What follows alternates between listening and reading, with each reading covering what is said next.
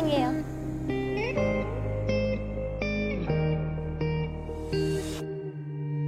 나의 두 눈을 감으면 떠오르는 그 눈동 大家好，我是戴眼镜拿着话筒的阿拉斯加偏偏。听到这首熟悉的 OST，你们是不是瞬间穿越回了2016年冬天？没错，从本期视频开始，偏偏将带大家重温韩剧经典《孤单又灿烂的神》鬼怪。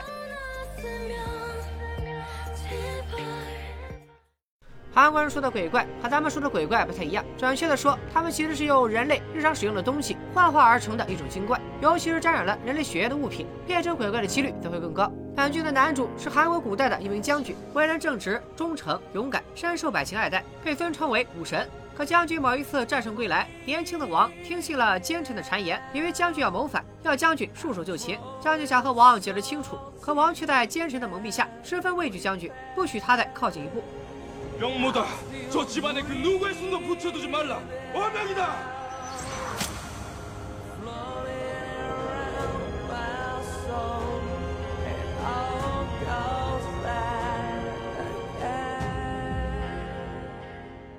将军全家命丧黄泉，连身为王后的妹妹也中箭身亡。他无力再去辩解，便决定让身边仅剩的将士送自己最后一程。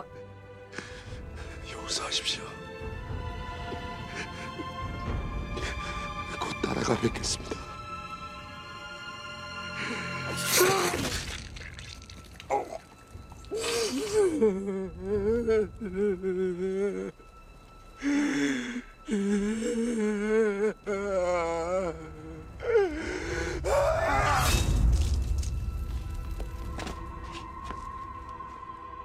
奸臣替王宣旨，任何人不得为将军收尸，任他扑食荒野，被野兽分食。但神感受到了将军的执念，让将军的灵魂附在了燃血的宝剑之上。从此，将军就化为了鬼怪，获得了永生。几百年过去了，鬼怪已经变成了西装革履的帅气欧巴。他一出场就帮助了一个被继父家暴的少年。鬼怪好心告诉少年下一场考试的答案，又劝少年千万不要轻生，好运还在后头。请各位记住这个少年，也记住鬼怪心情好的时候，经常助人为乐。又过了几十年，在韩国街头，一位摆地摊的老奶奶正在给一个女人讲述鬼怪的故事。鬼怪长生不老，法力无边，可却要承受无穷无尽的痛苦，有且只有鬼怪新娘能把她胸口的剑拔出，也只有这样，鬼怪才能死去。女人觉得鬼怪太惨了，奶奶却提醒她别操心别人了，有危险的时候一定要诚心祷告，不管是什么神明听到都会及时相助。老奶奶为何会发出这样的忠告？原来女人是个被渣男抛弃的未婚妈妈，奶奶不免担心她和她肚子里孩子的安全。这个女人和鬼怪肯定有关系，但二者的命运什么时候才会产生交集呢？除了鬼怪之外，本剧还有一位超自然生物——只见地狱使者，一袭黑衣，英俊潇洒。可惜他长得再帅也没用，地狱使者相当于咱们神话里的黑白无常这种阴差，一般只出现在死人面前。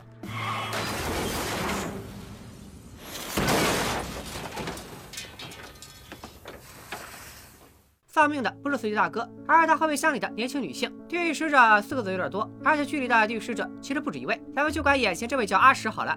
按照常规流程，阿史先宣布了死亡时间，再请死者喝下孟婆汤，进入下次轮回。每个死者都有专属的汤碗，看看阿史的收藏，就知道他是地狱的老员工了。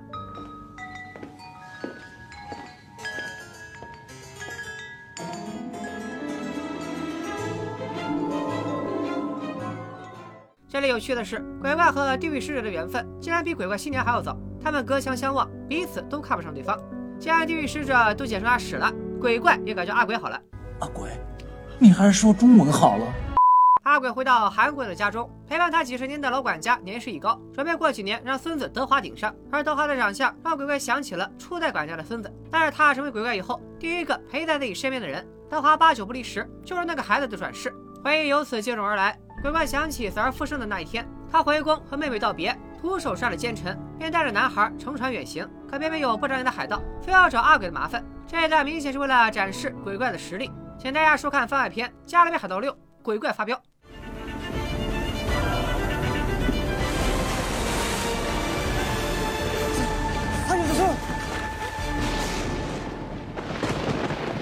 늦었다.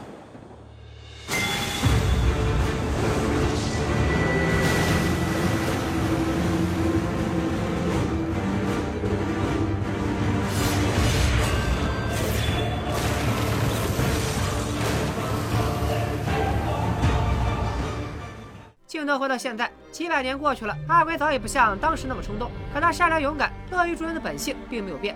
这天，鬼怪在天台无限畅饮，忽然听到了微弱的求救声。求救的人正是开场出现的未婚妈妈。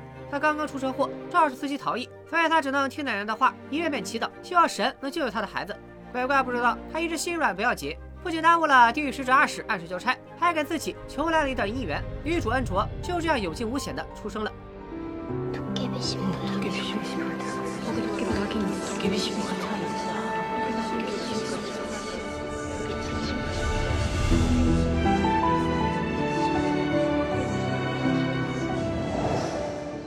八年后，恩卓打算和妈妈一起庆祝九岁生日。母女俩点好蜡烛，可恩卓说着说着话，却发现妈妈不对劲。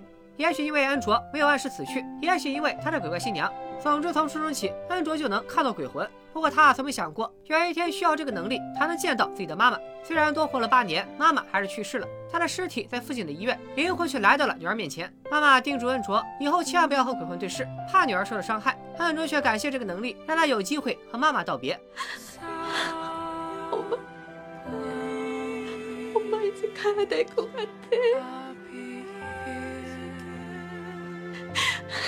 엄마 이제 가야 될 것 같아. 사랑한다 우리 강아지. 나도요. 나도 사랑해요, 엄마. 엄마 안녕. 엄마 잘 가요. 엄마 꼭 좀 못 가요. 네. 꼭. 꼭. 因为妈妈在自己生日这天离世，小恩卓从此下定决心，再也不会吹蜡烛许愿。 接着，他刚走出家门，要去医院认领妈妈的尸体，就撞见了来上夜班的地狱使者。阿史认出恩卓是那个不该出生的孩子，这就要带他走。幸好妈妈临走之前求老奶奶照顾一下恩卓。奶奶不仅能和地狱使者谈条件，还知道恩卓不在生死簿上。死亡档案记录的原死者是个没有姓名的婴儿，所以恩卓有了名字以后，自然不能按原来的流程登记。阿史不敢违规，只能看在奶奶的面子上放了恩卓一马。奶奶这么神通广大，到底是何方神圣呢？她就是保护孕妇和孩子的三神奶奶，在她眼里，地狱使者也不过是个孩子。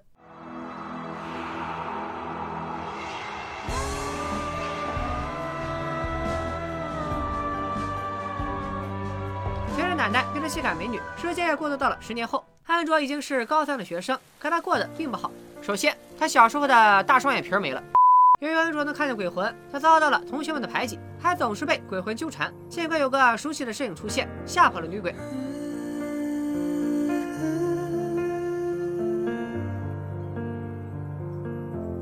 It's beautiful life 난 너의 곁에 있을게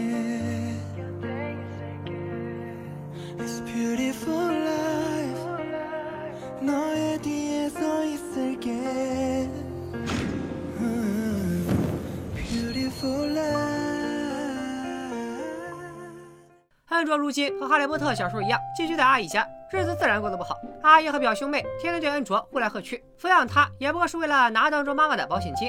可阿姨收养恩卓那天，就拿走了恩卓妈妈仅剩的遗产，恩卓手里压根就没啥保险金。今天是恩卓的十九岁生日，却受了一整天的委屈。他久违地为自己买了生日蛋糕。由于妈妈在自己生日那天去世，所以他从不过生日。这是恩卓十年来第一次许下生日愿望：第一，找到兼职赚钱；第二，阿姨一家不要再折腾他；第三，最好有个男朋友。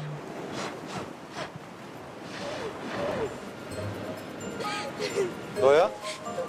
엄마 깜짝이야. 저요?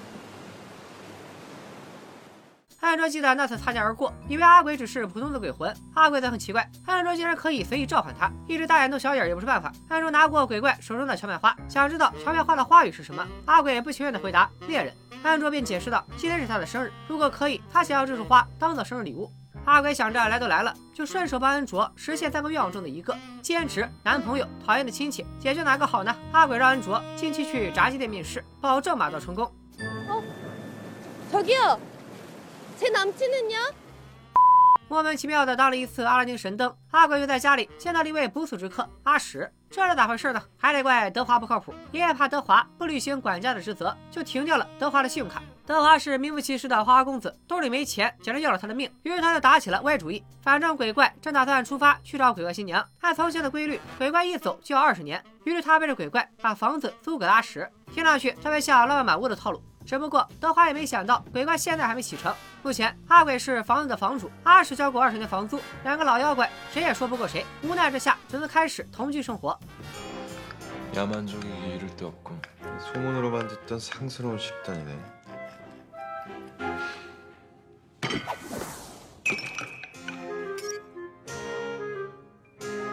어, 실수. 내 거에 부린다는 게 그만.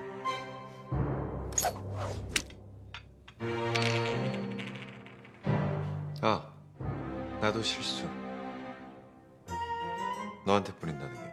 另一边，安卓面试了好几家炸鸡店，却都以失败告终。偏偏这时候，路边的垃圾桶突然着火，安卓着急灭火，不停的用嘴吹，谁成想再次叫来了鬼怪。不仅是实体火苗，哪怕是用蛋糕 APP 吹蜡烛，阿鬼也会出现。安卓知道眼前的大叔不是人，但他又有影子，肯定也不是鬼。因此，安卓有了一个大胆的想法： 大叔是鬼怪，而他也有一重奇妙的身份。他说从小就能看见鬼，源于自己背上的胎记，所有的鬼都叫他鬼怪新娘。阿鬼找新娘找了几百年，自然不会轻易相信，便问恩卓在自己身上看到了什么。可恩卓却表示在阿鬼身上看不出啥特别的。阿鬼自然认为他并不是自己的新娘，能看见鬼也不过是没有按时投胎的后遗症。鬼怪转身离开，安卓不甘心的追上。令鬼怪没想到的是，安卓竟然能跟着他穿过任意门，来到了加拿大。出门即出国，常人怎么可能做得到？安卓从小到大，别说出国了，连出城都很少。既然鬼怪有这种超能力，那必须赶紧抱住追他大腿。 맘 먹었어요 제가. 뭘? 뭘? 저 시집 갈게요 아저씨한테.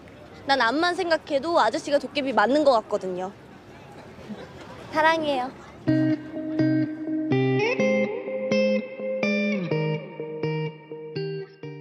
圣诞节快到了，加拿大的大街小巷充满了节日的气氛。安卓兴奋的四处撒欢，还从鬼怪手里抢了一片飘落的枫叶，说是一起捡到飘落枫叶的人会拥有爱情。鬼怪不理解安卓的少女情怀，陪着安卓转了一圈，就要去墓地给利刃管家扫墓。安卓在墓地附近发现，在德华的祖宗们之间还有一个没有墓志铭的墓碑，就属于鬼怪。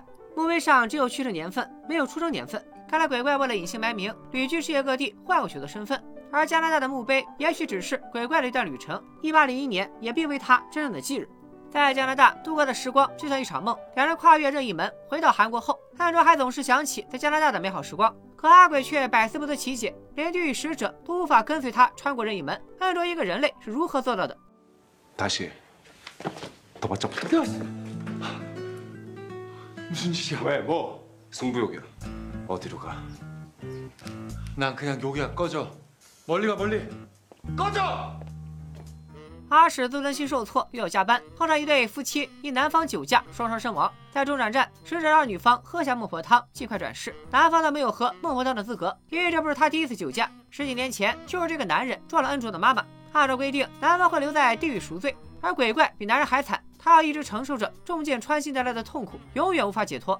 花开两朵，各表一枝。安卓碰到一位性感美女，没认出美女就是当年帮过他的奶奶。奶奶这回是受安卓妈妈所托，偶尔给他送点饭菜。安卓莫名其妙的收到了美女送的菠菜，顺手给一家人做了紫菜包饭。接着，表妹发现了加拿大旅游宣传册，立马向阿姨告状，怀疑恩卓要逃到国外。阿姨正愁没机会教训恩卓，拿着宣传册就要对恩卓动手。说时迟，那时快，表妹切紫菜包饭时切到手指，表哥吃了紫菜包饭噎得不断咳嗽，看来是奶奶的菠菜起了作用，替恩卓收拾了可恶的亲戚。此处有个小典故：三神奶奶作为孩子们的守护神，韩国人在供奉她的时候，常用带有叶子的蔬菜做三神餐，而三神奶奶分享的菠菜也属于三神餐，只有恩卓的直系亲属可以吃。表哥表妹不算直系亲属，遭点罪也是理所应当。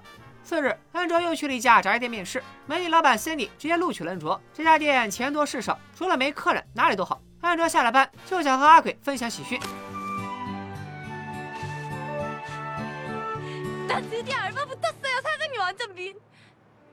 阿鬼很无语，但又拿恩卓没办法，让他下次见恩卓能展现出完美的一面。阿鬼让阿史当参谋，一晚上都在表演奇奇鬼鬼，换了好几种造型。阿史被阿鬼折磨了一夜，满脸黑眼圈，必须抱回来。韩国有一首和鬼怪内裤有关的歌谣，总结下来就是鬼怪出了名的不洗内裤。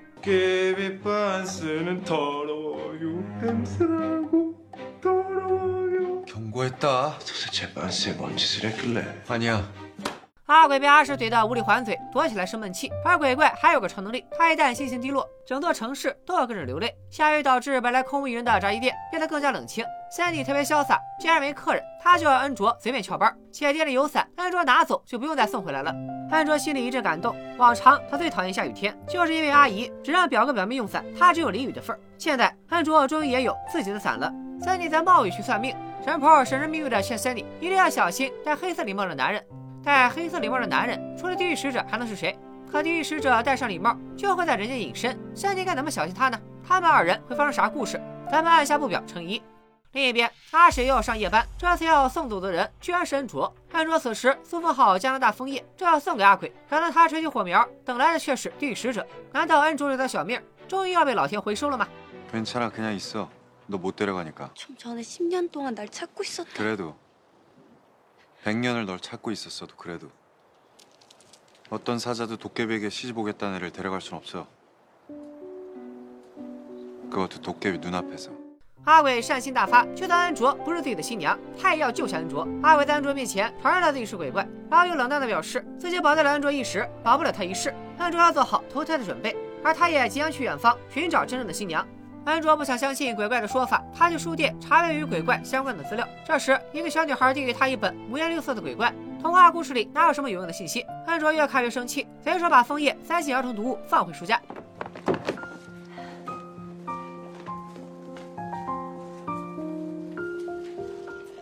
圣神拿走了儿童读物，咱们也不卖关子了。从衣袖上的图案不难看出，拿走枫叶的就是德华。可德华为啥会在恩卓出现的地方出没？知道的小伙伴请不要剧透，咱们一起往下看。阿鬼拒绝了恩卓，自己也一蹶不振，家里是一片愁云惨雾。德华恨铁不成钢，不就是伤害了小姑娘，不知道咋道歉吗？以他多年泡妞的经验，这时候就该拿出老爷们的气势来。 남자답게 빡 반지 빡 백 빡 카드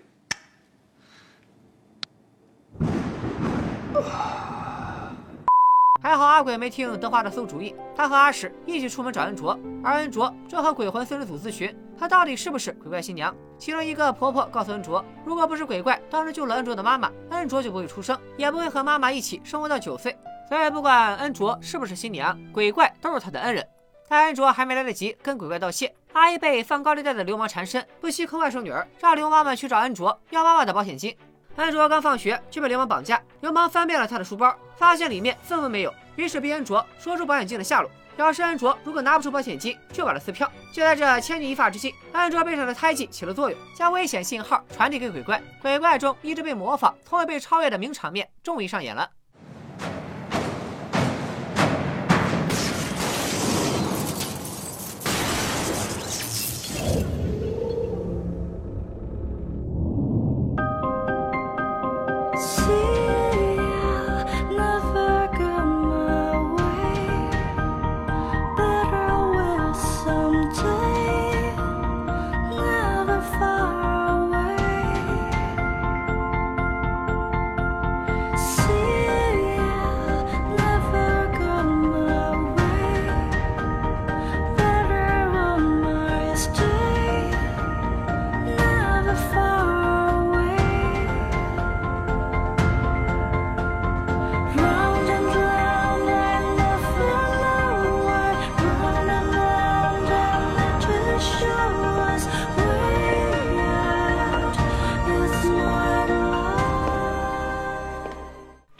想快点逃离这片黑暗，可一脚油门踩下去，车瞬间被鬼怪分成两半。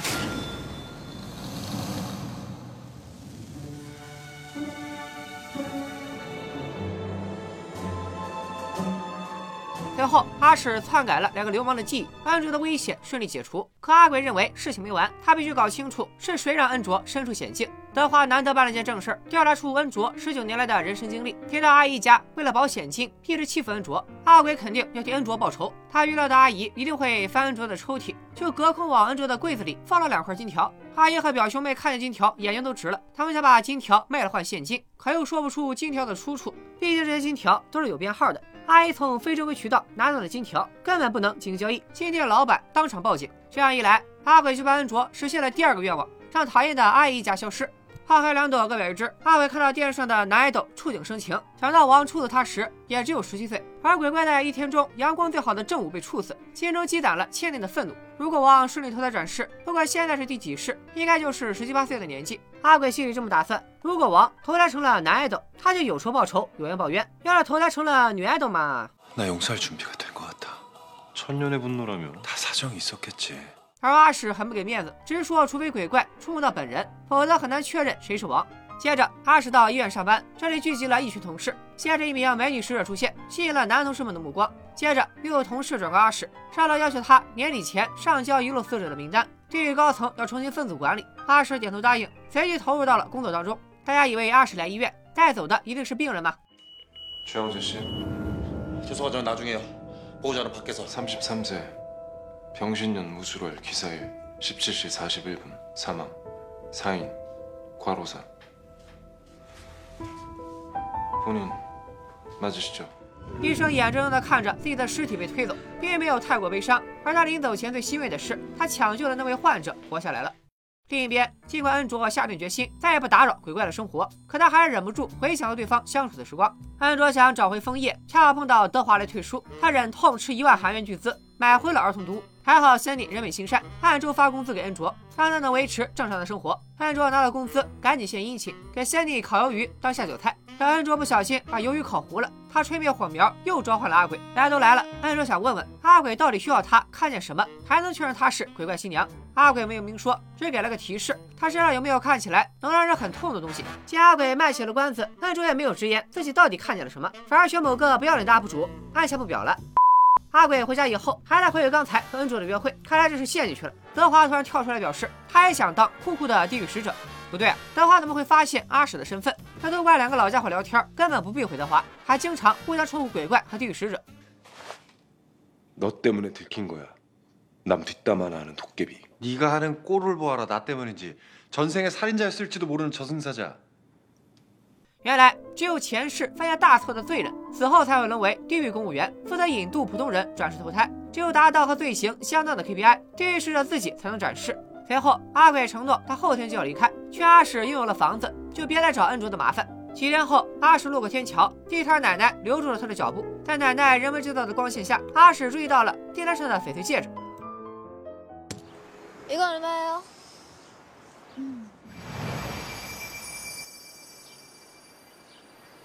没想到买个戒指还能遇到缘分。Sonia 呀。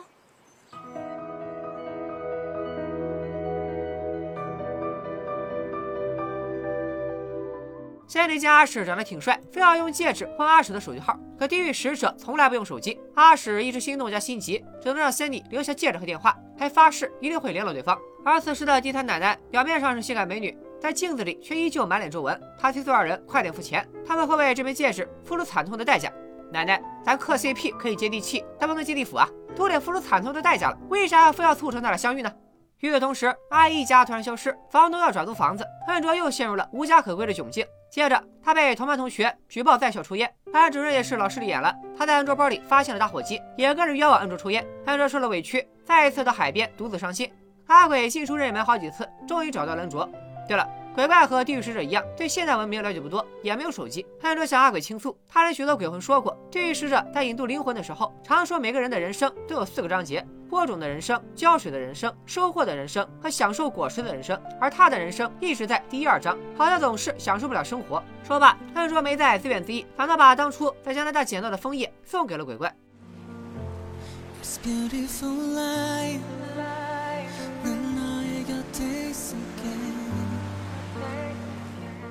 阿鬼心疼恩卓，可也只到心疼为止。他明天就要踏上旅途，这一走也不知道什么时候回来，所以阿鬼想和恩卓正式道别。明天到来之前，阿鬼和阿史忍受着最后的二人世界。不过意外比明天先来，门铃响了，吓了两个社恐一大跳。要知道，德华和爷爷都有钥匙，鬼怪家的门铃几十年来从没响过。按门铃的就是恩卓，他思来想去，还是决定留住鬼怪，留住他背对生活中唯一的幸运。他下定决心承认，他可以看见鬼怪胸口的剑。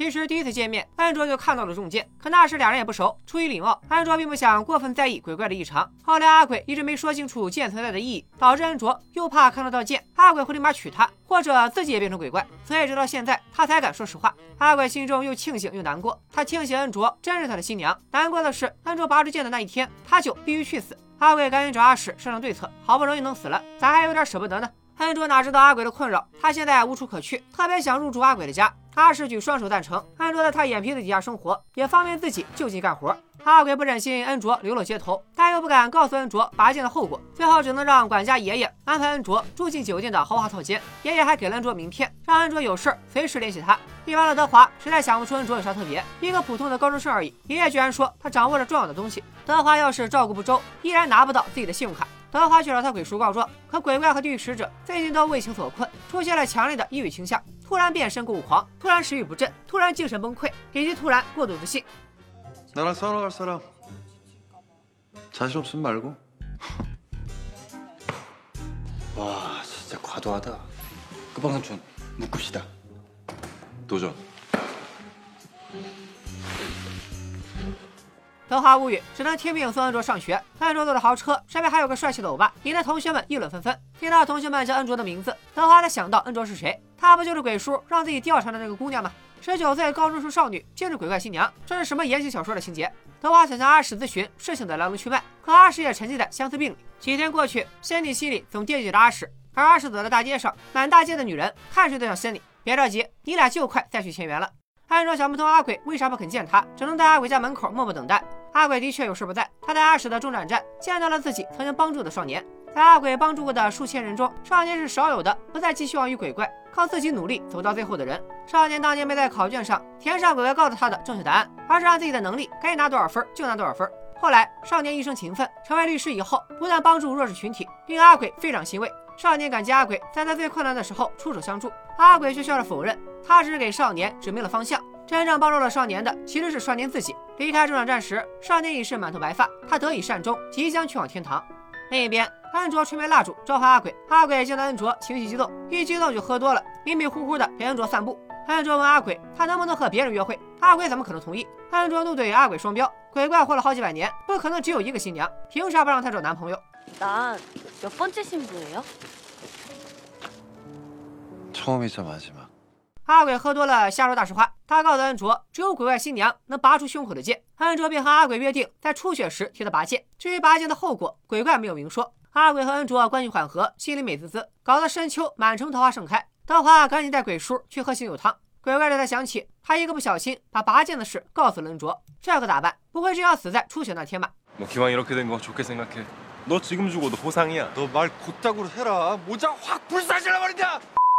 恩卓在学校期间，同学胖妹又来找恩卓麻烦。好在鬼魂四人组偷偷在胖妹手里塞了根烟，让胖妹被班主任好好收拾了一顿。放学后，四人组围着恩卓叽叽喳喳。阿鬼在此时潇洒登场，他想弥补昨晚的过失，要带恩卓去加拿大玩。恩卓不像第一次那么兴奋，他更好奇阿鬼胸膛为什么插着剑，他的真实年龄到底有多大？当听到九百三十九岁时，安卓感慨能长生不老真好。如果有阿鬼陪在身边，他也愿意长久的活下去。阿鬼劝劝安卓，还是别当鬼怪新娘。安卓受够了阿鬼的拒绝，他现在就要看看拔出剑来，鬼怪会变成什么鬼德行。这玩意儿哪能随便拔？阿鬼瞬间转移，吵得安卓团团转。安卓无奈，为啥鬼怪会各种法术？鬼怪新娘啥也不会，他也要做点鬼怪做不到的事。安卓留给阿鬼一本诗集，让他就在此地不要走动，自己来到酒店偷偷写信。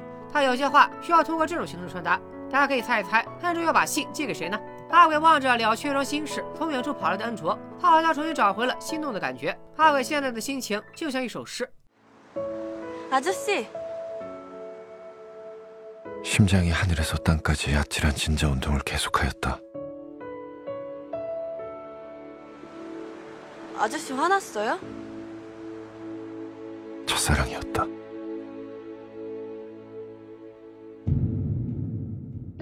鬼怪前四集的内容就到这里。重新回顾当年的场景，大家是不是和阿鬼一样心动？看过鬼怪的小伙伴都知道，这又是一个与前世今生、姻缘轮回有关的故事。可鬼怪却是同类作品中最特别的。本剧之所以能红极一时，设定、剧本、演员缺一不可。鬼怪把浪漫发挥到极致，而鬼怪一家的欢乐日常也为我们的表情包提供了丰富的素材。不过除了恋爱之外，我认为这部剧也在构建自己的世界观。一边以神为权力巅峰，让人们祈祷许愿，一边又运行着因果循环、报应不爽的准则。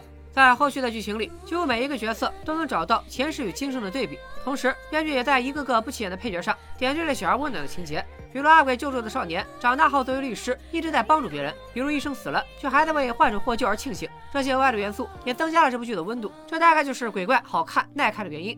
说到这里，咱们看看本期视频留下的悬念：安卓到底什么时候能给鬼怪八戒？地狱使者和森里究竟有怎样的缘分？大家的前世今生又有什么关联？这部剧还是推荐大家入坑看原剧的。如果没时间看，或者看完了还不过瘾，本期视频点赞过八万，三天之内咱们就更新第二期。鬼怪的老粉们也别忘了把这些视频分享出去，让更多的小伙伴入坑。咱们今天就说到这里，拜了个拜。